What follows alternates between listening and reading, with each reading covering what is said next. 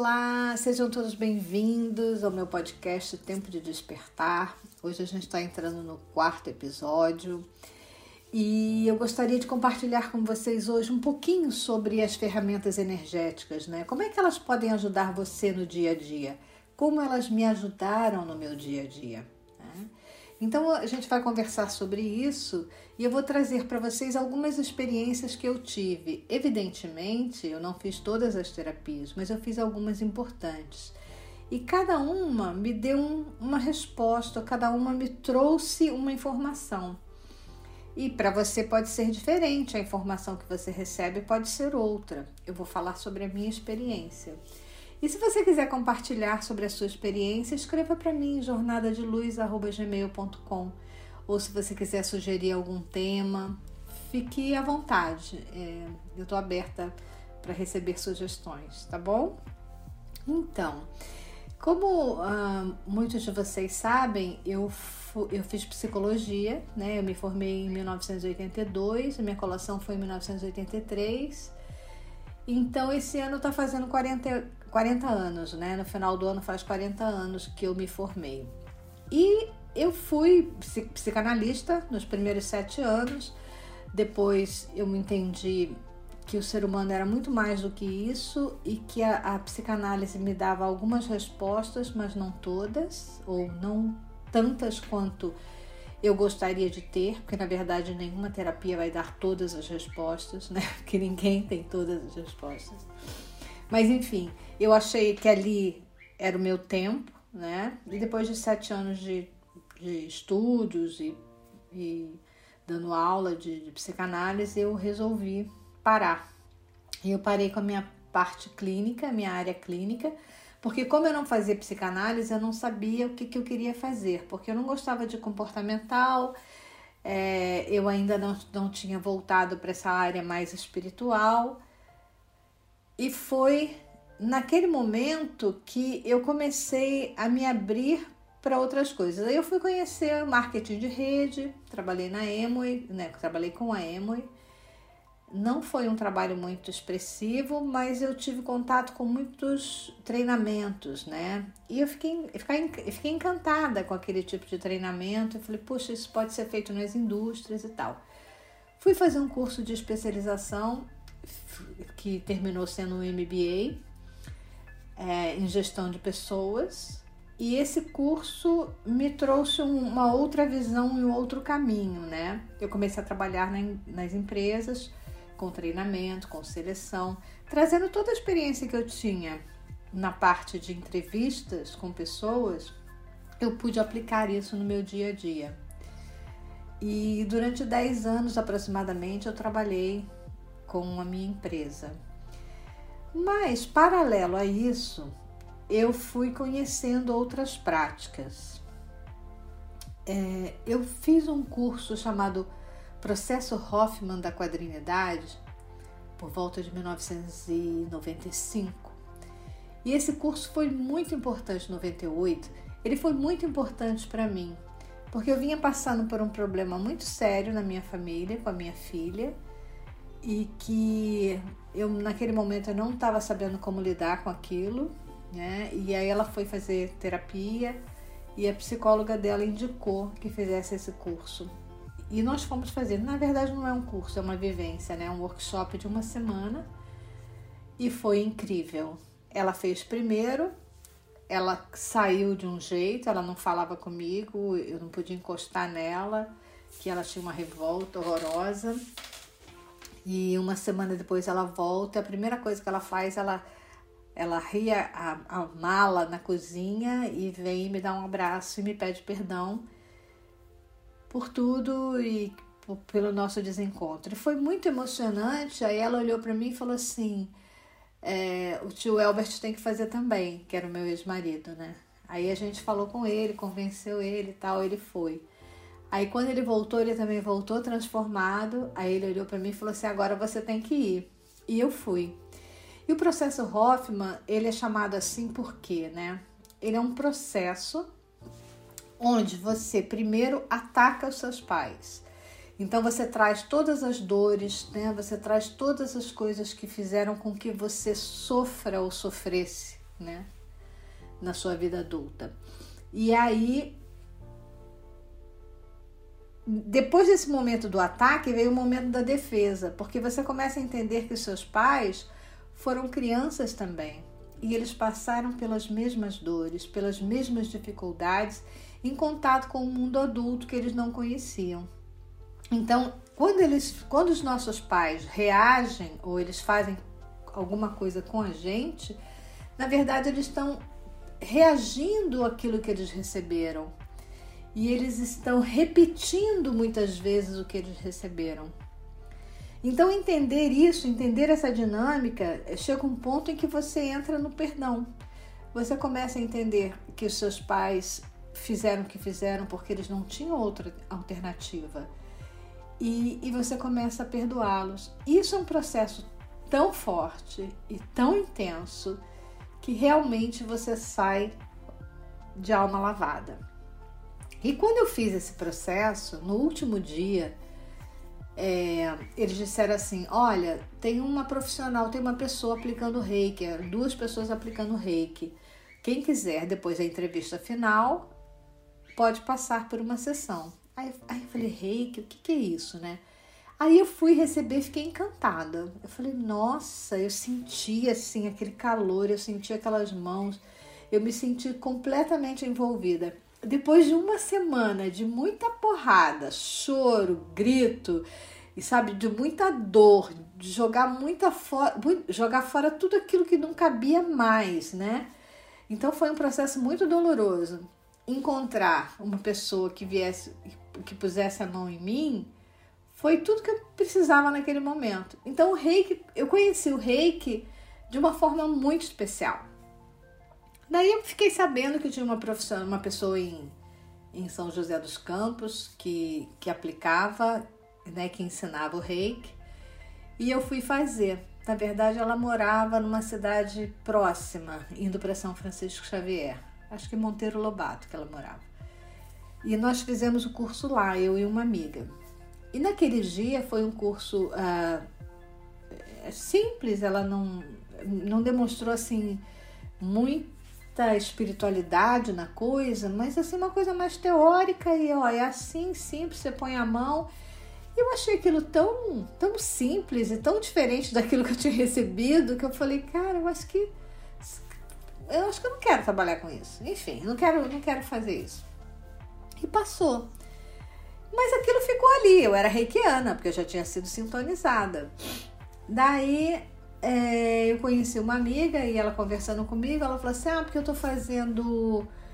Eu tô fazendo é, um trabalho voluntário. Eu falei, ah, eu quero tanto fazer um trabalho voluntário, porque eu tava naquela, naquele momento eu tava meio parada e eu, eu tinha voltado da Nova Zelândia, então eu queria fazer alguma coisa porque eu fui para Nova Zelândia em 2002 e fiquei de 2002 a 2004. Então isso deve ter sido por volta de 2005. Ela falou: "Ah, tem a casa do rei, que é onde a gente vai. Eu posso falar com a minha mestra e para ver se você pode aplicar lá, porque você não é aluna dela, mas tem outras pessoas que não são alunas dela e aplicam lá". Eu falei: "Tudo bem".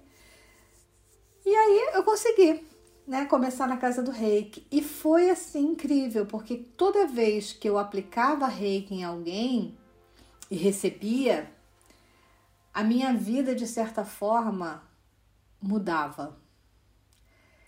As oportunidades apareciam, a, a, a, o meu caminho começou a abrir. Foi tão interessante, porque quanto mais eu estava ali envolvida na energia do reiki, mais a minha, meu, a minha vida abria as oportunidades chegavam.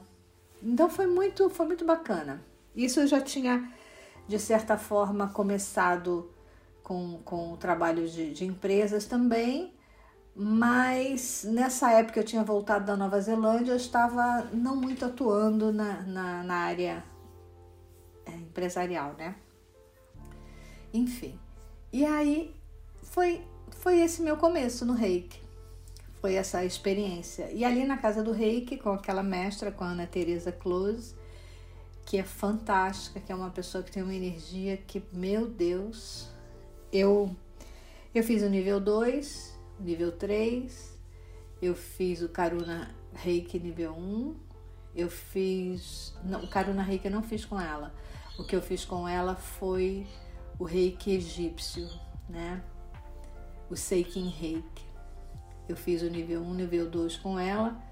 Também fiz o, o, o Healing da Quanin, Magnified Healing. Fiz o 1 e o 2. Enfim, e ali eu comecei a entrar nesse mundo de energia. E cada vez que eu recebia, que eu vivia, era uma experiência diferente. Eu comecei a abrir meu campo para ver algumas coisas, para perceber algumas coisas nos outros.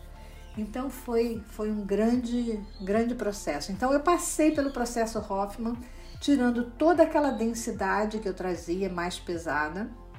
E aí eu entrei no mundo da energia, no mundo do reiki, que foi assim, realmente importantíssimo para mim e eu senti que cada momento que eu passava ali, cada momento que eu fazia um curso, eu eu entrava num outro padrão de vibração. Se você perguntar para mim assim, a sua vida real do dia a dia mudou alguma coisa? Mudou, mudou. Algumas coisas mudaram, mas o que quem tinha mudado era eu. A mudança maior era em mim. E eu percebia isso, era nítido. E a Tereza, Ana Teresa, ela trabalha com muitas meditações. Então, a gente era aluno dela, mas toda semana a gente se encontrava para estudar ou para meditar. Então, ela falava sobre uma coisa sobre o chakra, sobre alguma coisa e colocava a gente em meditação. E as experiências sempre foram muito fantásticas. Eu amo, eu amo Ana Teresa, porque realmente a energia que ela ancora, o trabalho que ela faz é magnífico. Se você está em São José dos Campos, não perca a oportunidade de conhecê-la é demais. Bom, enfim. Aí caminhando, eu, fui, eu comecei a fazer o curso de especialização na Universidade Federal de São Paulo, na área de cuidados integrativos, porque tudo isso para mim sempre foi muito diferente. Porque veja, eu, fui, eu fiz psicologia numa universidade que só falava em psicanálise. Tudo que era fora da psicanálise, a gente não, não, não, não quer nem ouvir, entendeu? E aí começar a viver uma coisa mais espiritual, para mim sempre foi meio conflitivo. Conflitivo no, no, sentido de trabalhar com isso, mas não conflitivo no sentido de viver isso. Eu fazia os cursos, eu sentia, eu via, eu via, desdro, vivia desdobrando, né? Eu me vi em desdobramento e aquilo eu ficava assim, cara, isso existe mesmo, né? Isso não é coisa da minha cabeça, porque tá, é tudo muito, muito real ali, né? Mas ao mesmo tempo, trazer isso para minha minha área clínica, trazer isso para o meu consultório, sempre foi uma coisa que me incomodou bastante. Porque eu não queria ser considerada uma psicóloga oba-oba, né? É, eu levo muito a sério os processos das pessoas. Eu levo muito a sério tudo que cada um viveu. E eu sei que a gente tem que ter uma técnica para mexer com isso. Você não pode entrar na vida de uma pessoa e, e trazer questões emocionais e depois não saber lidar com elas. Não é simplesmente você trazer uma questão emocional de uma pessoa e dizer assim, não, isso vai passar, seja positiva. Não, não é isso. É você tirar a pessoa daquele lugar. E para isso você precisa ter técnica. Esse é o meu entendimento. Então, o que eu comecei a perceber também é que na atualidade existem muitas pessoas que nunca trabalharam com pessoas, não têm formação nenhuma no, no sentido de ajudar pessoas a se desenvolverem. E daí elas fazem o curso de um final de semana, ou um mês que seja, e se, e se dizem terapeutas e, e se colocam no lugar de trabalhar o emocional das pessoas. Eu acho que isso é um pouco arriscado, né? Eu acho que as pessoas precisam ter um pouco de, de bom senso e entender até onde eles vão. Uma coisa é você trabalhar com a espiritualidade, a outra coisa é você trabalhar com, trabalhar com o emocional, dando conselhos, orientando pessoas. Isso eu aprendi com a Ana também, lá do Reiki.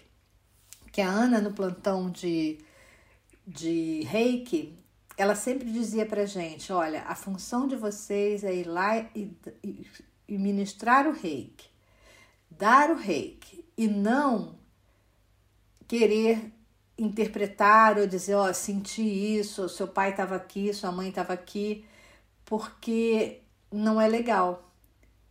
você pode ter a sua percepção, mas fica para você.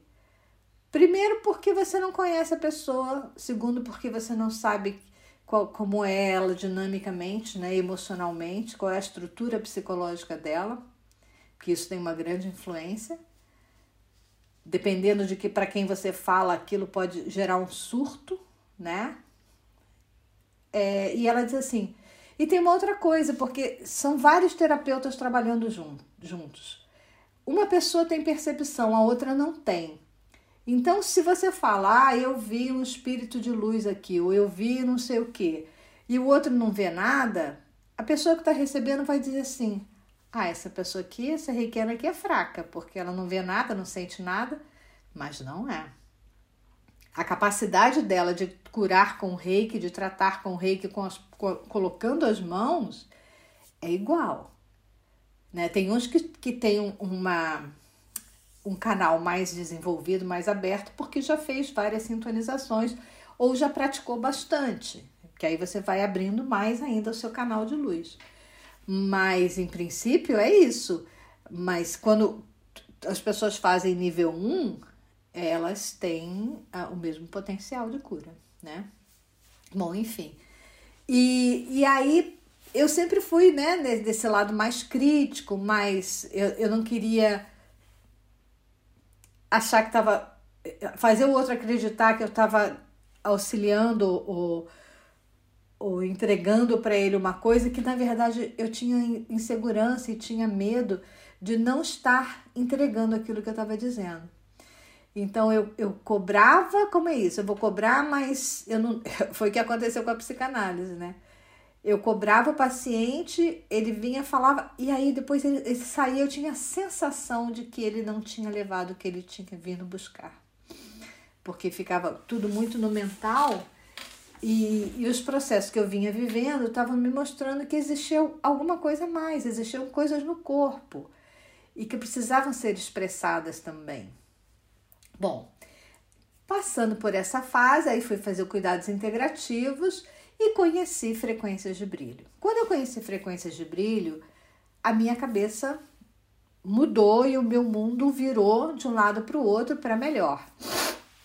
Então eu comecei a viver processos mais profundos nos cursos, né? Porque a gente tem toda uma parte terapêutica antes da, da parte prática.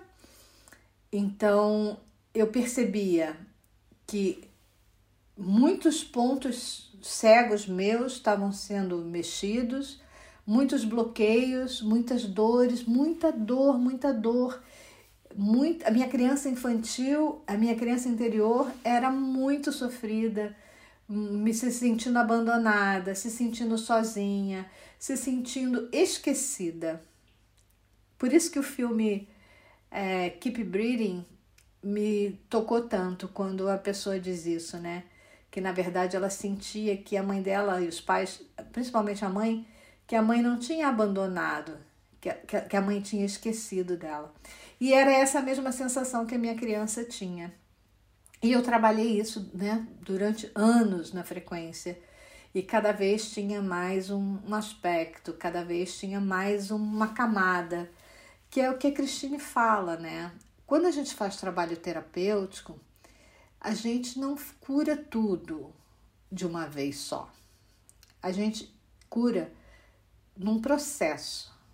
Porque cada vez que você vai, é como se fosse uma cebola, existe uma outra camada em que aquilo que estava lá no fundo conseguiu subir. Por quê? Porque o que estava na frente você já tirou.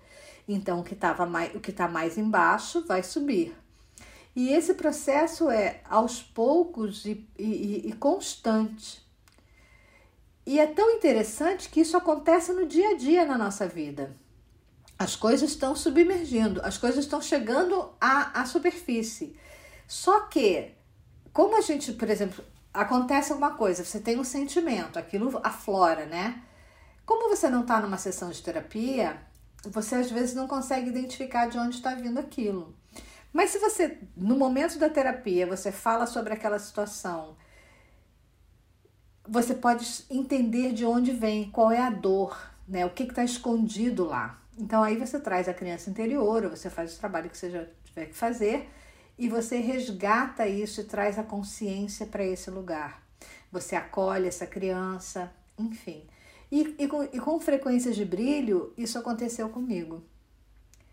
Durante os 10 anos né, que eu recebi, que eu fiz o curso, porque foram 52 níveis, um intervalo de, de 4 a 5, 4 níveis que eu não recebi, mas enfim, eu cheguei até os 52 e isso é, foi com muito trabalho. E, e eu pude perceber a mudança, a mudança no meu corpo, a mudança nas minhas feições. Se você pegar uma foto minha de 20 anos atrás, parece que eu sou mais velha do que eu tô hoje. E eu trouxe mais alegria, trouxe mais leveza para minha vida, né? Continuo tendo que mudar, claro, continuo tendo que resolver as minhas mazelas ainda, porque evidentemente que a minha cebola não está toda curada. Ainda existem camadas, não sei quantas, mas ainda existe. Né? No momento em que eu, eu reajo, quando as pessoas me fa fazem alguma coisa, falam alguma coisa, eu reajo imediatamente. Mas isso também é um processo, porque lá no passado eu não reagia. Lá no passado, quando eu era criança ou quando eu era adolescente, que as pessoas falavam comigo coisas que eu não gostava, eu entendia que como eu era pisciana, eu reagia assim, mas hoje eu sei que não é só por isso. Eu me recolhia, eu me eu vinha para o meu mundo, né? E, e só observava. Então eu guardava aquela dor comigo. Hoje eu não guardo mais. Se alguma coisa vem, na hora eu reajo, na hora eu me manifesto que também eu acho que não é bacana ainda. Vai, ele vai ficar bem bacana no momento em que eu ver a situação, não precisar reagir negativamente, nem me esconder e nem reagir negativamente. E aí eu vou, tipo assim, eu vou olhar para o outro e vou entender. Tudo bem, esse é o seu lugar nesse momento, é dessa forma que você está se, tá se vendo e está me vendo. Mas isso não significa que eu sou essa pessoa que você vê. E que você também não é quem eu estou vendo. Você é quem você está mostrando. E eu sou aquilo que eu estou mostrando. E você me vê, você vê aquilo que eu estou mostrando para você. Então, quando a gente chega nesse lugar, eu acho que a gente está livre do conflito. É quando a gente realmente está curada. É... Então, ó, estou ainda em processo. Conheci, é, quando eu estava na frequência, eu conheci algumas outras técnicas que eu não uso. Uma eu uso é barra de axis, que também é muito legal, faz toda uma estimulação no cérebro em alguns pontos. Mas eu tenho usado pouco porque os pleiadianos também trabalham assim. Eles também estimulam pontos no cérebro, no corpo. Então, eu, como eu tenho a frequência, eu falar, ah, eu uso a frequência, mas não porque eu não acredite no barra de access, não. Eu acredito sim. Se você não, não é profissional de frequência, se você não trabalha com frequência de brilho, barra de access é perfeito. Agora, com frequências, o, o, os pleiadianos vão trabalhar e vão acessar ainda mais coisas. Aí, falando agora em pleiadianos, eu lembrei. Como uma psicóloga tradicional, psicanalista, começa a acreditar em pleiadianos. Isso foi. Essa, essa foi a maior armadilha que a vida me trouxe, no, no bom sentido. Porque se tivesse dito para mim assim, olha, vamos fazer um curso ali que tem uns pleiadianos que vem, eu ia falar assim, hum, né?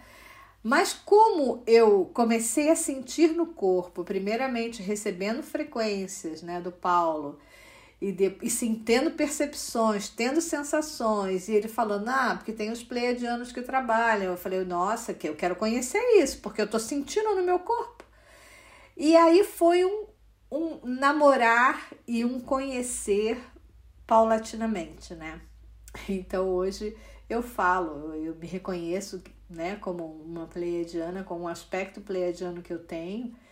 Eu, Guaraciara, aqui, sou a Guaraciara mas eu tenho um aspecto futuro, né? Que vive no futuro, que é pleiadiano. E provavelmente um no passado também. Então, é, eu reconheço isso hoje.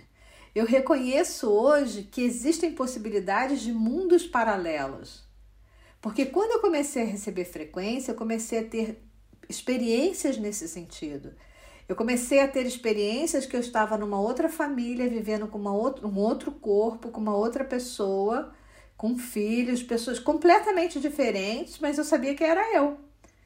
Então é uma coisa que, que parece, no mundo da psiquiatria, né? Parece uma coisa de louco, mas por que, que não é louco? Porque eu não tenho isso todo dia, não tenho no dia a dia, eu só tenho quando eu estou tendo aquela experiência lá.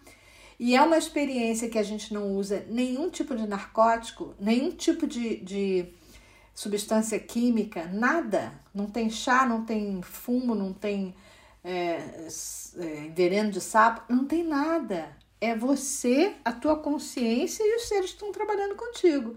E aí essas coisas vêm se fosse, por exemplo, todo dia no meu dia a dia, eu podia até pensar, não, isso eu tô, eu tô surtando.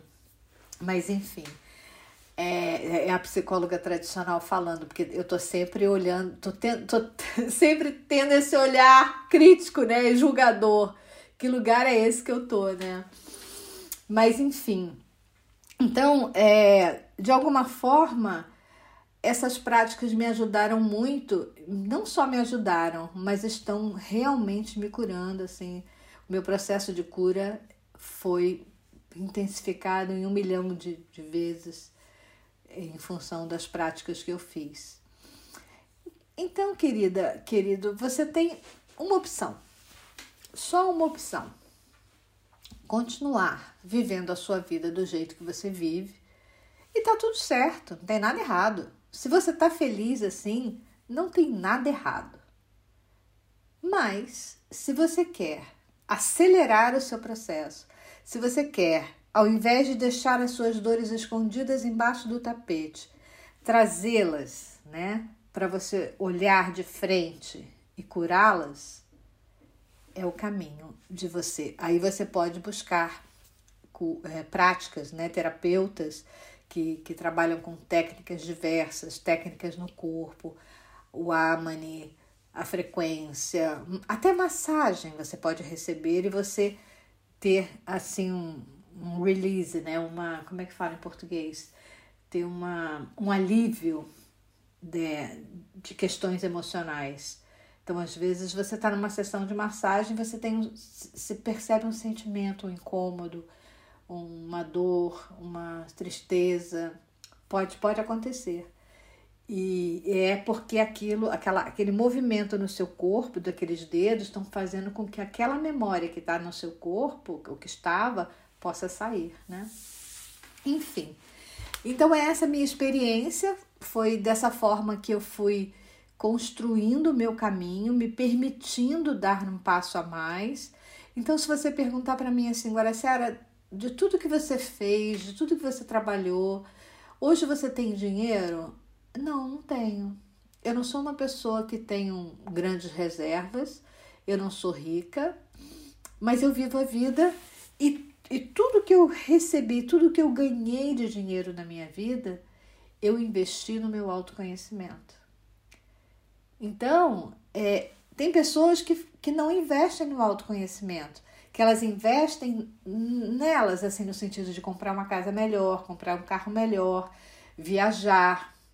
Mas chegam numa determinada idade, elas têm tudo aquilo, mas por dentro elas não curaram aquelas dores que elas tentaram amenizar com tudo aquilo que elas trouxeram de coisas de bens ou de viagens, mas que por um momento aliviou, mas elas continuam aí. Então, é, é uma forma de investir. Você pode investir em você mesma, trazendo alívio temporário, né? É, te dando momentos de alegria e de satisfação, ou você pode realmente mudar definitivamente e aí você pode ser feliz independente de você ter qualquer coisa. Você pode ser feliz sentada num jardim que não te pertence, olhando para o mar que não te pertence e, e estar feliz, e se sentir plena, se sentir completa. Então é esse convite que eu te faço nesse momento, né? Seja você na sua essência. Use os recursos que você tem, que você recebe, para se auto-melhorar, para ser um pouquinho melhor, para, para ser um pouquinho mais feliz, para dar um, um, um passo, dois passos, três passos adiante em direção a você mesmo. Os pleiadianos dizem, através de Christine, que nós somos aquele o qual viemos buscando. Então, aquilo que a gente vem buscando o tempo inteiro, que a gente acha que está fora, na verdade está dentro. Somos nós mesmos. Um grande beijo, que você reflita se isso de alguma forma trouxe significado para você, use, se não, jogue fora. Um beijo grande e espero ver você ou que você esteja presente no meu próximo podcast. Beijo grande, tchau, tchau.